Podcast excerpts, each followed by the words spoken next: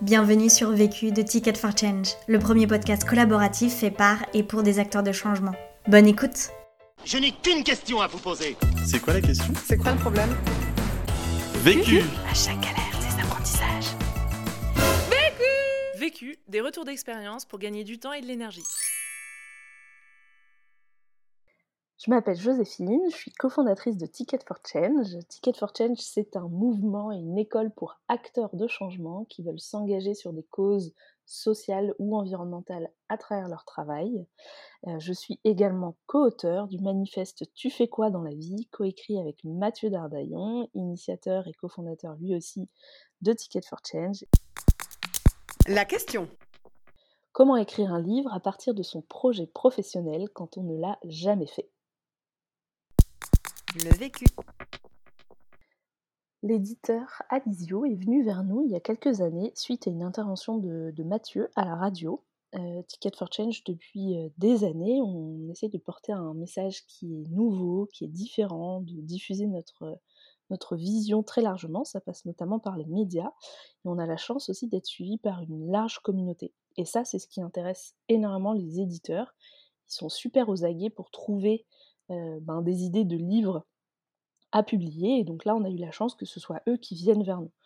On a publié il y a quelques années un premier livre donc, qui a été écrit par Mathieu, qui s'appelle Activez vos talents, ils peuvent changer le monde, qui fait 500 pages, qui est vendu 25 euros.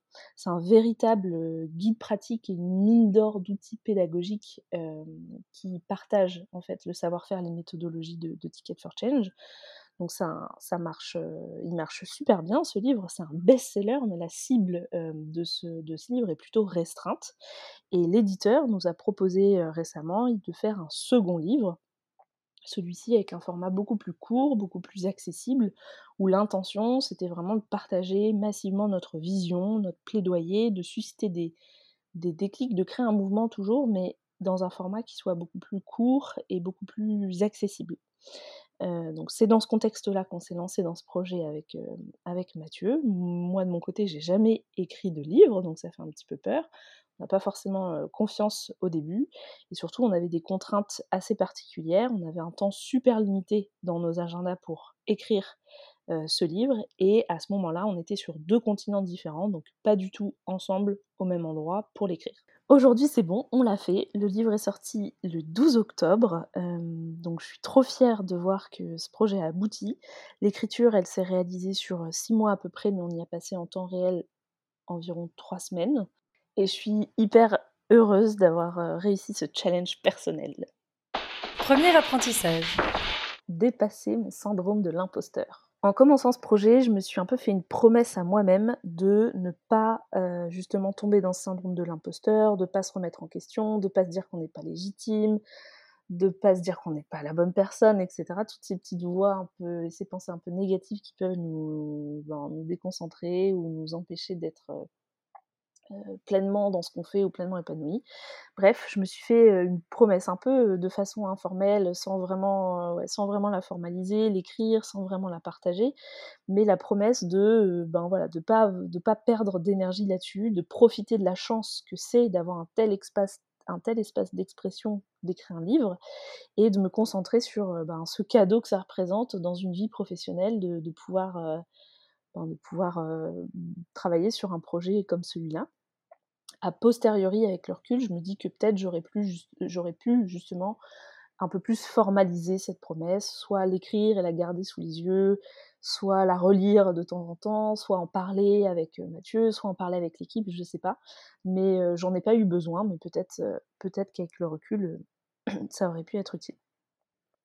Un autre point dans ce, syndrome de l'imposteur qui, je pense, était un petit peu difficile pour moi à dépasser, c'est le fait d'avoir la sensation d'être mise en avant, moi, personnellement, entre guillemets, par rapport à d'autres. Ça, ça me gênait un petit peu. Et donc, tout du long du projet, je me suis souvenue, parce que c'était l'intention clé de départ, que ben là, c'est pas, on n'écrit pas un livre au nom de Mathieu et Joséphine. Ok, c'est écrit à quatre mains, mais c'est vraiment le reflet de toute une organisation, toute une communauté, tout un mouvement. Euh, je me suis vraiment redit que, ben voilà, c'était le manifeste de Ticket for Change et pas de nous deux. Euh, de façon très très concrète, ce qui m'a aidé à dépasser ça, c'est qu'on a, au tout début du projet, on a écrit avec, euh, avec Mathieu une note d'intention pour présenter le projet et pour déterminer qui pouvait avoir le mandat en fait d'écrire euh, ce manifeste. Et donc le mandat a été donné par l'équipe en disant bah, vous êtes les bonnes personnes pour le faire et on vous fait confiance pour porter justement la voix de la voix de, de Ticket sur ce projet. Donc ça permet de déplacer le centre d'intérêt qui n'est pas voilà des projecteurs sur une ou deux personnes, mais vraiment sur l'intégralité du mouvement. Et enfin, pour dépasser ce, cette forme de syndrome de l'imposteur, si jamais, euh, quand il y avait des, moments où cette petite voix euh, négative euh, revenait, ce qui m'a aidé de façon très concrète, c'est soit de changer de sujet, d'arrêter de bosser sur l'écriture ou sur la diffusion du livre, de me mettre sur un autre, voilà, un autre, un autre sujet, soit d'essayer de me reconcentrer, faire quelques minutes de pause, quelques minutes de respiration, ce qui ce qui m'a aidé, c'est de, demander des feedbacks très très tôt dans l'écriture, de regarder, ça c'est super important, de regarder avec attention les retards, les retours positifs qu'on nous fait et de les accepter. Souvent, soit on les regarde pas, soit on se concentre sur ceux qui sont négatifs, soit on se concentre sur ceux qui n'existent pas, mais on prend pas vraiment les retours positifs et donc ça, ça aide à se concentrer et à mettre son énergie au bon endroit. Deuxième apprentissage. Apprentissage numéro 2, adopter les bonnes méthodes de travail. Ce qui a été super important pour nous, c'est tout un tas de, petites méthodes euh, hyper concrètes, mais qui nous ont vraiment aidé à être efficaces. Euh, un, se mettre d'accord sur un synopsis avec euh, c'est quoi les intentions du livre, c'est qui la cible, c'est quoi les objectifs, c'est quoi les grands chapitres, c'est quoi les grands messages clés, de mettre tout ça par écrit avant de se lancer dans l'écriture, ça aide. Euh, deux, c'est de se bloquer des semaines et des jours d'écriture sur lesquels on n'a rien de prévu d'autre. Et ça, c'est super difficile en parallèle de son projet professionnel, quand c'est pas euh, notre métier à temps plein. Euh, mais c'est vraiment super important de bloquer, de dédier du temps spécifique là-dessus. Et nous, on s'est bloqué deux fois une semaine à peu près. Un troisième, troisième idée clé, ça a été de se répartir les parties pour commencer à écrire et à faire une première version et, et envoyer très très rapidement notre première version un peu horrible et dont on n'est pas super fier à l'autre, mais de se forcer à le faire très rapidement. Euh, une autre idée concrète, ça a été de comprendre pour moi quelles, étaient les bonnes conditions pour que je sois super concentrée euh, sur l'écriture. Donc euh, moi par exemple c'était plutôt le matin, il fallait absolument que je coupe mon téléphone, il fallait que je sois chez moi, il fallait que j'ai des plages de 2-3 heures max euh, de travail, faire une pause en extérieur avant de revenir. bref, ça c'est important de comprendre quelles sont les, bonnes conditions pour soi pour être super concentré. Ça met du temps avant de se... Enfin on met du temps avant de se se plonger dans la tâche de l'écriture. Donc, il faut vraiment que toutes les conditions soient, soient bien réunies. Et enfin, le dernier, le, dernier conseil concret, c'est de surtout pas se forcer. Il y a des moments en fait où en fait on n'est pas dans dans le, dans le mood, on n'a pas l'inspiration, on n'a pas envie, on n'est pas concentré, ben dans ce cas-là, faut, faut passer à autre chose, faire autre chose et pas se forcer. C'est super difficile quand on a un temps limité comme nous sur le projet. Troisième apprentissage impliquer très vite des bêta-lecteurs. Ce qui nous a énormément aidé, c'est de partager très rapidement euh, les premières versions du texte à des bêta-lecteurs. Donc on a identifié des gens qui étaient dans la cible euh, des personnes qu'on voulait toucher avec ce manifeste et euh, on a identifié des personnes qu'on savait 100% transparentes avec nous. Donc on n'a pas hésité à leur demander, à leur redire d'être vraiment hyper clair sur leur retour positif comme négatif. On a identifié une dizaine de personnes à peu près, des gens qu'on connaissait euh, quand même euh, de près ou de loin, mais qu'on connaissait, qu'on pouvait contacter assez rapidement parce qu'on avait peu de temps. Et on a vraiment insisté sur cette demande de transparence on leur a envoyé un petit mail euh, avec des questions assez larges après notre première semaine d'écriture. On a envoyé une version qui n'était pas du tout finalisée, il n'y avait que la moitié euh, du texte et encore ce texte il a énormément évolué ensuite. Donc on n'a envoyé qu'une seule partie d'abord.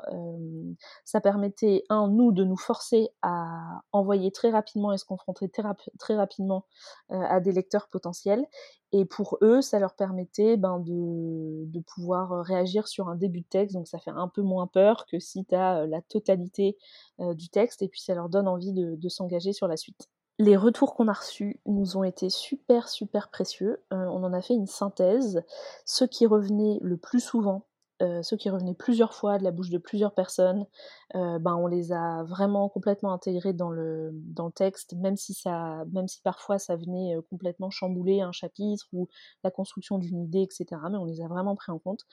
Et quand, il y avait des retours qui revenaient dans la bouche que d'une seule ou de deux personnes, donc plutôt une minorité dans le, le pool de bêta lecteurs, ben là c'était à nous de choisir. Est-ce que en fait c'est un retour qui est vraiment prioritaire et on le prend en compte, ou est-ce qu'en fait, ben, c'est un retour intéressant, mais on décide de le laisser tomber parce qu'il n'y a qu'une seule personne qui l'a exprimé, par exemple. Et puis, comme on veut rester sur un format qui soit court et accessible, ben, c'est pas prioritaire pour nous de le prendre en compte. Donc, euh, il y a un temps après pour digérer ces retours et euh, faire la, la synthèse de ce qui est prioritaire ou pas. Quatrième apprentissage. Penser diffusion autant qu'écriture. Quand c'est pas votre métier, c'est difficile de tout gérer, donc mener à bien ce projet d'écriture d'un livre et le reste de votre projet ou de votre entreprise qui tourne par ailleurs. L'écriture, en fait, c'est que la première étape. Il faut vraiment voir ça comme il y a la moitié, voire un tiers du chemin qui est parcouru quand on a fini d'écrire le bouquin. Il faut vraiment anticiper le temps de diffusion et de communication que ça demande derrière. Alors pour nous, c'était particulièrement important parce que justement c'est un outil qui vise à sensibiliser, à diffuser largement nos messages, mais bon, si vous écrivez un livre, vous avez envie qu'il soit, qu'il soit, qu'il soit partout et que de nombreuses personnes euh, le, le, lisent. Donc c'est super important d'anticiper ce temps-là et de ne pas le considérer comme secondaire.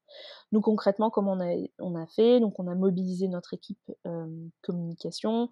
On a souvent demandé à l'éditeur euh, quelles allaient être les prochaines étapes, qu'est-ce qui se faisait, dans quel ordre, notamment sur la diffusion qu'est-ce qui est du rôle des, auteurs et qu'est-ce qui est du rôle de l'éditeur.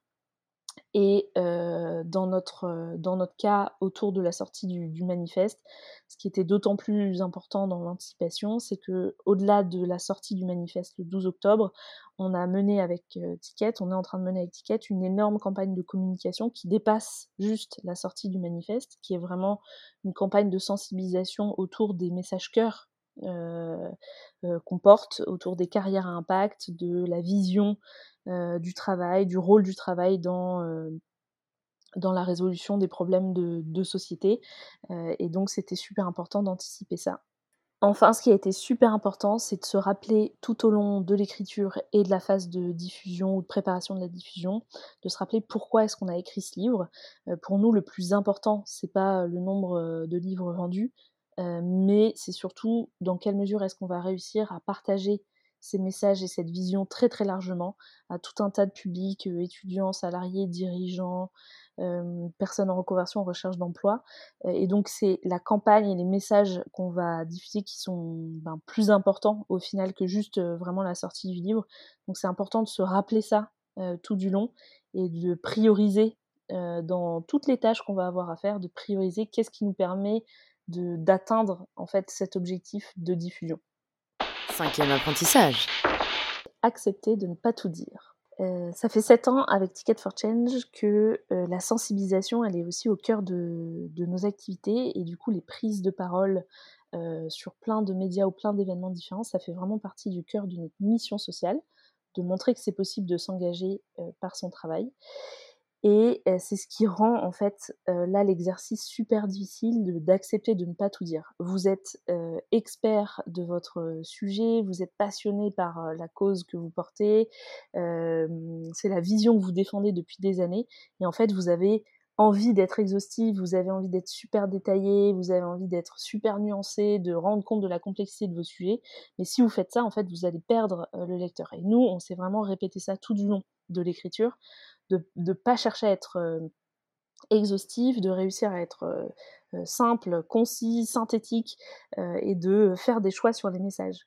L'objectif avec ce, livre, c'était de partager à la fois la vision, à la fois notre message de plaidoyer, à la fois des exemples concrets, d'avoir des pistes d'action précises, d'être accessible, sans jargon, inspirant et en même temps de faire passer nos parties pris. Bref, on a voulu mettre plein de choses dans ce livre, mais le fait que ce soit un format court, ça restait vraiment la, la priorité. Ce qui nous a aidé justement faire des choix et ne pas tout dire, c'est les retours des bêta-lecteurs, de nouveau. accepter qu'il y ait des messages qu'on ne développe pas, par exemple, on avait toute une, réflexion dans l'écriture du livre autour de la durée du temps de travail. Est-ce que en fait ça, ça doit pas être questionné? On parle de 80 000 heures à travailler dans notre vie. Est-ce que ça, c'est pas déjà quelque chose qui doit être remis en question? Ben, On s'est dit c'est un message super intéressant, mais c'est pas l'objectif du livre. Donc en fait, on l'a mentionné, mais on n'a pas, euh, on a fait le choix de ne pas le développer. Conseil pour gagner du temps. Mon conseil pour gagner du temps, c'est de couper son téléphone, de mettre le mode avion. Conseil pour gagner de l'énergie. Mon conseil pour gagner de l'énergie, c'est de faire des pauses en extérieur régulièrement. L'autre question la question que je me pose en ce moment, c'est comment faire pour que des dirigeants aient le manifeste entre les mains et comment faire pour toucher des cibles nouvelles euh, qui ne seraient pas euh, déjà au fait de ces sujets. Si tu es arrivé jusqu'ici, c'est qu'a priori tu as aimé ce que tu as écouté. Alors n'hésite pas à t'abonner, à nous laisser un commentaire et une pluie d'étoiles sur Apple Podcast. Et si tu souhaites toi aussi réaliser tes propres podcasts, rendez-vous sur notre site ticketforchange.org où tu trouveras l'accès à notre formation en ligne. À la semaine prochaine. Vu, vécu, vaincu. Pour plus de vécu, clique vécu.org. Je voulais te dire, euh, tu sais, on, on a tous nos petits problèmes. Vécu.